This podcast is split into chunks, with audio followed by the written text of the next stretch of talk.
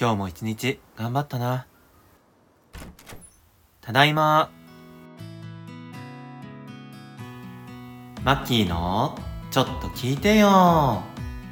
この番組は東京の片隅でつつましく生きる30代後半のゲイ、マッキーがお送りする日記系ポッドキャスト。家に帰って大切な誰かに話しかけるような感覚で日常の出来事や普段は言えない心の内を語ったりしています。皆さんもリラックスしてマッキーの話し相手になってくださいね。それでは今回のエピソードをどうぞ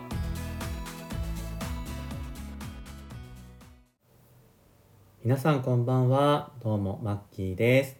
皆さんメルカリってやってますか？僕はもうね始めて何年なんだろう56年とかは全然やってると思うんですけどびっくりすることに取引件数が先日1000件を超えました。なんかもう業者みたいですよね。メルカリって出すのすごい面倒なんですけどやっぱり一番高く売れるんですよね。こうブランド古着とかにお洋服持っていくと本当にびっくりするびっくりするぐらい安い価格で買われちゃいますしかといってフリマは楽なんだけどフリマもねすごい買い叩かれるし手間なんだけど一個一個写真撮って文章作って載っける。そうするとね結構いいお値段で売れるんですよね。なんか下手したらちょっとレアなアイテムとかだったら買った時より使ってるのに高く売れる場合だったりとかほんと買った時の値段に近い感じで売れることもあるのでちょっと手間ではあるんですけど毎月出品するようにしています。で先日あの彼はねお洋服そんなにたくさんは持ってないんですけど全然着てない服とか靴もあったのでそれ捨てようかなとかでも誰かあのいる人いるかなみたいな話をしてたんでじゃあメルカリで出してあげようかっていう話をして代理で出品してあげたんですよ。でこれ僕今までの彼にも何回かやってたことがあってで今までの人にはちゃんと売上金全額渡してたんですよね。で中にはあ、まあ、手数料としてちょっともらっていいよみたいなこともあったんですけど、まあ、大体そんな感じだったんですよ。じゃあ売上金は売れたら渡すねとかって言ったら「いい」って言われていつもお世話になってるしマッキーの服いつも借りてるからそんなお金いいよって自分で納めといてみたいな感じで言われたんですけどあこの人って本当にこういうところも素敵な方だなと思ってでそのお金は2人でじゃあ何か美味しいもの食べに行こうって言ってるんですけど日常のねこういうちょっとした部分特にお金って結構人の性格出るじゃないですか。なんかこういうところもすごく素敵だなと思いました。はいのろけでした。まきちょでは今週のテーマいきたいと思います。今週のテーマはちょっと聞いてよ。マチコ問題と自分を大切にすること。です。今週もお便りを2通いただいていてその前に、えーと、Spotify の感想も1通ご紹介ができてなかったものがあるのでそちらからご紹介させていただきます。Spotify の Q&A 機能を使っていただいた内容です。えー、ひろかさんですね。いただいた回がゲスト回後編、ナッチタッチと玉芸の高弘くんが出演してくれた回ですね。販売員と営業職の仕事多く、こちらに対してお便りをいただきました。とっても深くて素敵なお話に感動して、その後の接客寸劇が最高にツボで爆笑しました。とのことです。めちゃくちゃ嬉しいしこういうリアクションを待ってましたっていう感じでした。この回では接客をした中で印象的だったお客様の話をして、まあ、ちょっとね感動的な部分もあったと思うんですけどその後に接客シミュレーションと称して高弘くんにお客様役をやってもらって僕が、まあ、カリスマ販売員をやった回だったんですけど終始ねふざけてしまってほぼ寸劇だったんですがそれに笑っていただけたということでとっても嬉しいです。ありがとうございます。では早速なんですがお便りに行きたいと思います。1通目がお名前が冴島甲賀さん。30代後半ゲイ、えー、四国在住の方になります。マッキーさんこんばんは。ゲイチャ経由でマッキーさんのこの番組も聞き始めました。ゲイチャとはまた違ったマッキーさんが伺えて楽しいです。さて、マッキーさんに相談です。人から誘われません。若い頃は自分からバンバン誘っていたのですが、30を過ぎてふと振り返ると、誘ってばかりで誘われることってほとんどないな、ともやもやするようになりました。自分がシフト勤務で交代勤務なのもあるかもしれませんが、知人とやりとりしていて、近いうちにご飯行こうねという流れになっても、お誘い待ってるねと帰ってくることがほとんど、マチコばっかりかよともやもや。反面、自分を誘っても楽しくないから誘われないのかなとか思うこともあったり、最近は一人で行動することが苦ではなくなってきましたが、たまには誰かと会って話したいなと思うこともありますが、また自分から誘ってってのも少し疲れました。マッキーさん、どう思いますか？冴島甲賀さん、お便りありがとうございます。ゲイチャの方にもね、お便りくださっていて、いつもありがとうございます。これを読んで一番最初に思ったのが、誘うのって素晴らしいなっていうことなんですよね。冴島甲賀さんがそもそもお友達を誘ってきたっていうのが本当にすごいことだなと思っていて、実は何を隠そう私もマチコなんですよ。結構ね意外だと思われるかもしれないんですけど私から友達に遊ぼうとかって言ったことってここ数年で多分12回とかかもしれないです。だからこそ冴島甲賀さんがお友達をねこう誘ってくださってることそれがねやっぱすごいことだなってマチコ側からすると純粋に思うんですよね。でこれ僕もちょうど最近考えてた話題でまあ世の中ねきっと自分から誘うのが苦手な方って多いと思うんですよ。自分も含めて。でなんで誘うのが苦手なのかなって思ったんですけど僕はですね誘うっていうことはプランニングをしなきゃいけない。相手から貴重な時間を空けてもらって自分がおもてなしをして楽しませなきゃいけないみたいな絶対そんなことないはずなんですけどそんな気持ちになるんですよね。例えば「えじゃあ冴島さん来週ご飯行きましょう」とかって言って誘うとするじゃないですか。僕がまず日付とか時間帯を決めてで行くお店を提案してそこを予約してで実際に行ったらそこが美味しくなかったら自分のせいだしなんか相手が楽しくなさそうにしていたら自分が何かうまく立ち振る舞えなかったんじゃないかなとかって思っちゃうし僕結構そこがプレッシャーに感じてしまって自分がホストになった時って楽しめなくなりがちなんですよね。でもそれってきっと誘う側の人も同じですよね多かれ少なかれ。ということは自分は今まで楽をしてきていたそういうプレッシャーから逃れてただ誘ってもらってひょいって言って楽しんであまた集まろうねとかって言ってるただの調子のいい人だったんじゃないかなっていうふうに思いました。まあきっと誘う側の人はそこまでは思ってないにしてもマッキーからも声かけてほしいなとか段取りしてほしいなとかって絶対あったと思うんですよね。そんな私がついこの間同期の同僚が転職することになって幹事を任されたんですよ。で、まあ、仕事っていうのもあって割とそこまで苦に感じずお店選びも頑張りましたし実際にね下見とか行って問題ないかなとか店員さんと話してメニューの確認したりとかあとはみんなにこう案内の文章を作って送ったりとかいろいろ事前に準備をして結果すごくうまくいったんですよね。で自分も楽しめたし好きな人をこういういい形で送り出せてよかったなっていつも以上に満足感を感じましたしすごくやってよかったなと思えたんですよね。なのでプライベートでも自分が誘うの苦手だとかプレッシャーに感じるとかそういうのは置いといて誘えるようになりたいなと思いました。で冴島甲賀さんのお話に戻りますけどその誘われないっていうことは全然問題じゃないと僕個人的には思います。きっとみんなマチコなだけで冴島甲賀さんと遊びたいと思ってても自分からアクションするのが面倒くさいなとかプレッシャーだなって感じてる人が多いと思うんですよね。絶対に嫌われてるとかそんなことはないのでいつも通り誘ってあげるのも一つの手ですしそうやって一回遊んだ時に次はなんとかくんから是非声かけてねとかって言ってもいいと思いますしあんまり悲観的にならなくていいかなと思います僕も大好きな友達と遊びたいのに自分から声をかけずに声かけてくれる機会を待ったりとかしていてで大好きなはずなのに半年とか1年遊んでないみたいなことがざらにあるんですよね。それって損してる気もするんですけど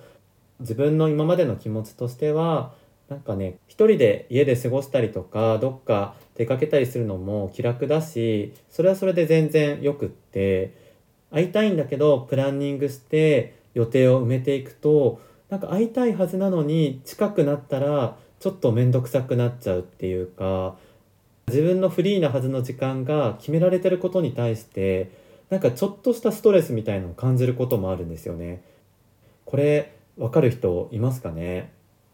なので人を誘わないっていうのって意外と大きな理由もなくって会わないなら会わないで一人でもなんとかなっちゃうし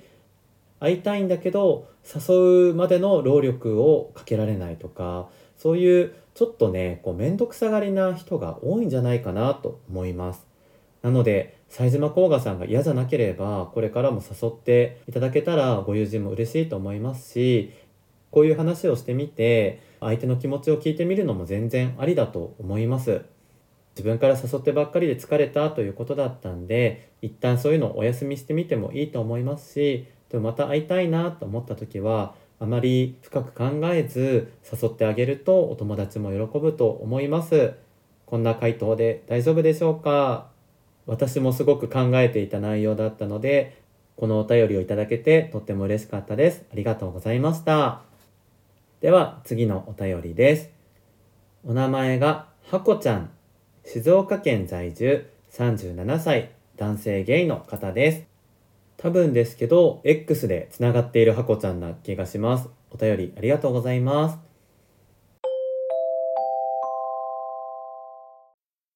お便りを読む前に一点お伝えなんですけどこのお便りの内容に一部自傷行為に関する話題が含まれますそこまでの具体的な内容は入っていませんが、ちょっと苦手だなという方はここまでにしていただいた方がいいかと思います。マッキーさんこんばんは。初お便り失礼いたします。ゲイちゃんの時のマッキーさんと違い、真面目さ、今思っていること、最近あったこと、ピッピさんが好きすぎるのろけ話と、こんなに聞かせてもらっちゃっていいのかと思っていますが、ちょっと聞いてよだからいいのかな？キャッチもクスッと笑わせてもらえてます。いつも配信ありがとうございます。さて、聞いてほしい内容ですが、甥っ子の自傷行為についてです。去年の4月に妹に2人目が生まれまして、内孫なので可愛がっているのですが、今年の4月に小学校に入学する甥っ子が姪っ子へのやきもちなのか、わがままに拍車がかかる時があります。マッキーさんもやきもち焼きますか？子供ってそういうものだと思うのですが、いたずらが過ぎて私の妹に怒られると、最近自分で自分の方を叩くのです。姪っ子が生まれる前はそんなことなかったのですが、愛情が自分以外に向けられていることに腹が立つのか、この間も食事中に爪を噛み始め、ご飯をこねこねぐるぐる回して遊び始め、それを妹に怒られました。すると、突然自分の方を叩き始めました。妹、それ変だよ、やめな。この言い方でいいのか？と言われてもやめず、つい私も、それ何の意味もないよ、と真顔で言いましたがやめないので、やめろよとくすぐってあげたらやめて嬉しそうにしておりましたので、単純に寂しかったのかと思いました。私は甥っ子に何て言ってあげるのが正解だったんでしょうか。マッキーさんだったら何て言いますか？語彙力や理解力がない相手だと言葉で説明するの難しいですし、子供って思春期や反抗期で素直さを失ったりしますよね。ただこれ、学生や大人も一緒だなと思いまして、私が中学の時、友達の女の子のご両親が離婚されまして、毎日心が落ち込んだ彼女が薄くリストカットすると落ち着くって言ってたのは今でも忘れられないのです。あなたが死んだら寂しいから絶対死なないでねとしか当時は言えませんでした。意味がないよなんて言ったらそれこそいなくなってしまいそうに感じておりましたちなみに彼女は紆余曲折ありましたが今は2回目の結婚で幸せそうですしお腹に第一子を授かり幸せのお裾分けをしてくれます。長文乱文失礼いたしました。今後の配信も楽しみにしております。ピッピさんと共に末永くお体ご自愛くださいませ。はこちゃん心のこもったお便りありがとうございます。まずあの冒頭のところなんですけどゲイちゃんの方からねまきちゃんも聞くようになっていただいてあのこんなことまで聞いていいのかと思ってくださってるようなんですけどこれからも赤裸々に語らせていただきますのでよかったら引き続き聞いてくださいね。あとはマッキーさんも焼き餅焼きますかというご質問もありましたけどどうなんだろう。でも小さい時とかは結構焼いてたのかな。なんか自分だけの友達じゃないですけど仲のいい子がいてその子が違う子とを仲良くしてたりするとでも嫉妬はしてましたね子供の頃なんでそれがいい風にね感情が持っていけなかったですけどそれ以外のところだと一応末っ子ではあるので割と兄弟だったりとか親が自分のことを褒めてくれたりとか構ってくれる機会が多かったのでそういう意味では自分が嫉妬する側ではなかったかもしれないですね。あとキャッチもクスッと笑わせてもらえてますっていうことだったんですけどキャッチっておそらくジングルのことですよね。これね結構悩んでたんですよ。ジングル多分8個ぐらい作って割と最初の方入れていたんですけど今まで誰からもそれに関して触れられなかったんですよね。あのコメントとか、まあ、X で結構いただくんですけどジングルについては一回も触れられてなくってえこれもしかして滑ってる？と思って あのあまりね自分から面白いことしようとするとうまくいかないタイプなのであジングルこれちょっと良くないのかなと思って、まあ、そんなに長い番組じゃないしジングルなしでいっかと思って最初の「マッキーちょ」っていうやつだけ残して最近は入れないようにしてるんですよね。他の方からもここの意見は聞かせていただきたいです。復活させた方が良ければまだ残ってるので定期的に使っていきたいなと思います。でお便りの内容なんですけどおいっ子さんの自傷行為ということであの非常に難しい問題ですし読んだ時に胸が痛くなりました。安易にこの話題を間違った知識で話すのも良くないなと思ったので小さい子供が自傷行為をする時って何でなのかなっていうの簡単ではあるんですけど調べてみました。心が不安定になった子供は自傷行為を行うことがあるということらしいんですよね。人の気を引くためにやってるって言われたりしますけど実際にはそうじゃなくって辛い感情から逃れる方法が他にないから自分を罰したいという思いで行っていることが多いそうです。今回のおいっ子さんの話はおそらくまだね幼稚園とか小学校低学年ぐらいかなと思って読ませていただいてたのでここまでの深刻なケースではないと思うんですけど辛い感情から逃れたいっていうところはあるのかなと思いました。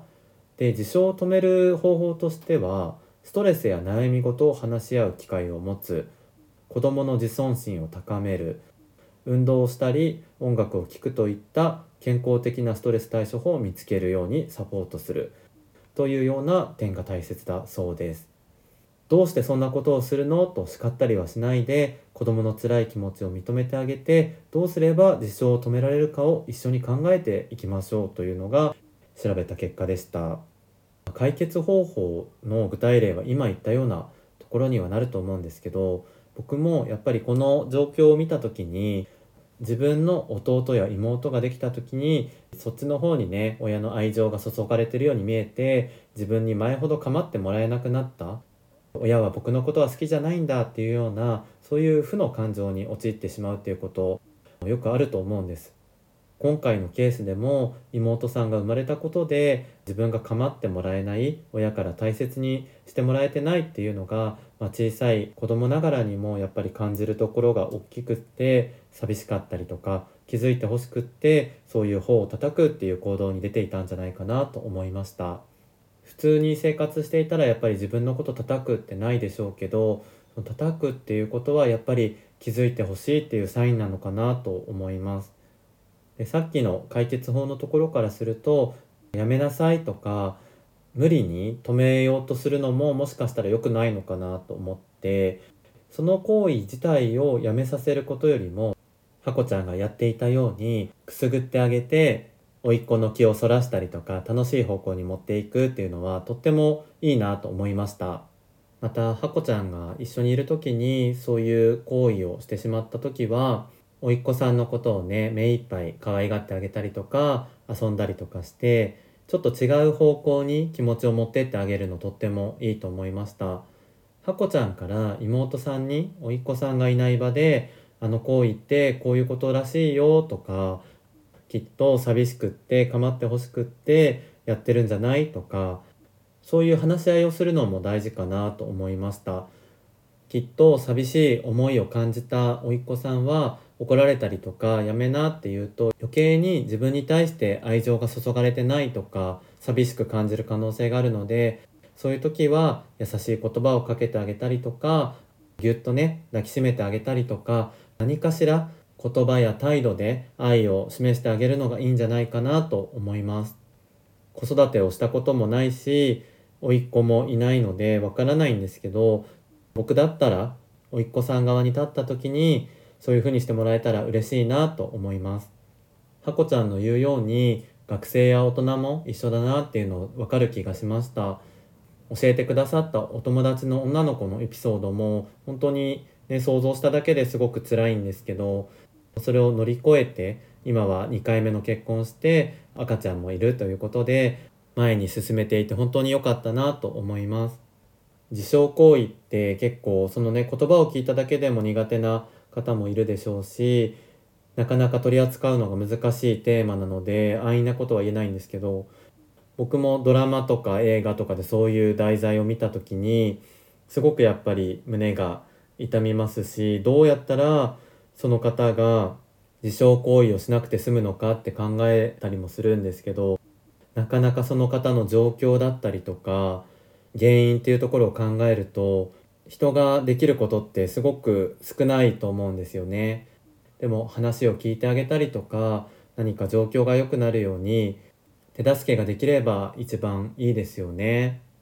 体を傷つけなかったとしても投げやりになってしまって不用意な発言をしたりとか自分のことを大切にしないそんな方もねもしかしたらいるかもしれないですけど身近にいる家族だったりとかお友達だったりとか話せること相談してみたり何か気の晴れるようなことをしてみたりとかあまりそのことばっかりね考えて暗くならないようにしていただけたらいいのかななんて思いました。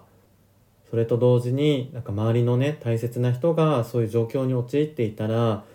何か少しでも手を差し伸べられる自分でありたいなとも思いました。人生山あり谷ありじゃないですけどいい時期もね辛い時期もあると思いますけど一人で抱え込まずに周りの方に助けを求めるっていうのもすごく大事だと思います。僕たちもねいつ何があるかわからないですけどハコちゃんのこの貴重なお便りを読ませていただいてあこういうことがあるんだなっていうたくさん気づくところがありました。書きづらい内容もあったかと思いますが共有してくださってありがとうございます。僕はゲイっていうのもあるんですけど、まあ、結婚だったりそういう家族の問題だったり甥っ子の話とか自分が通ってきてないことっていっぱいあるなと思いました。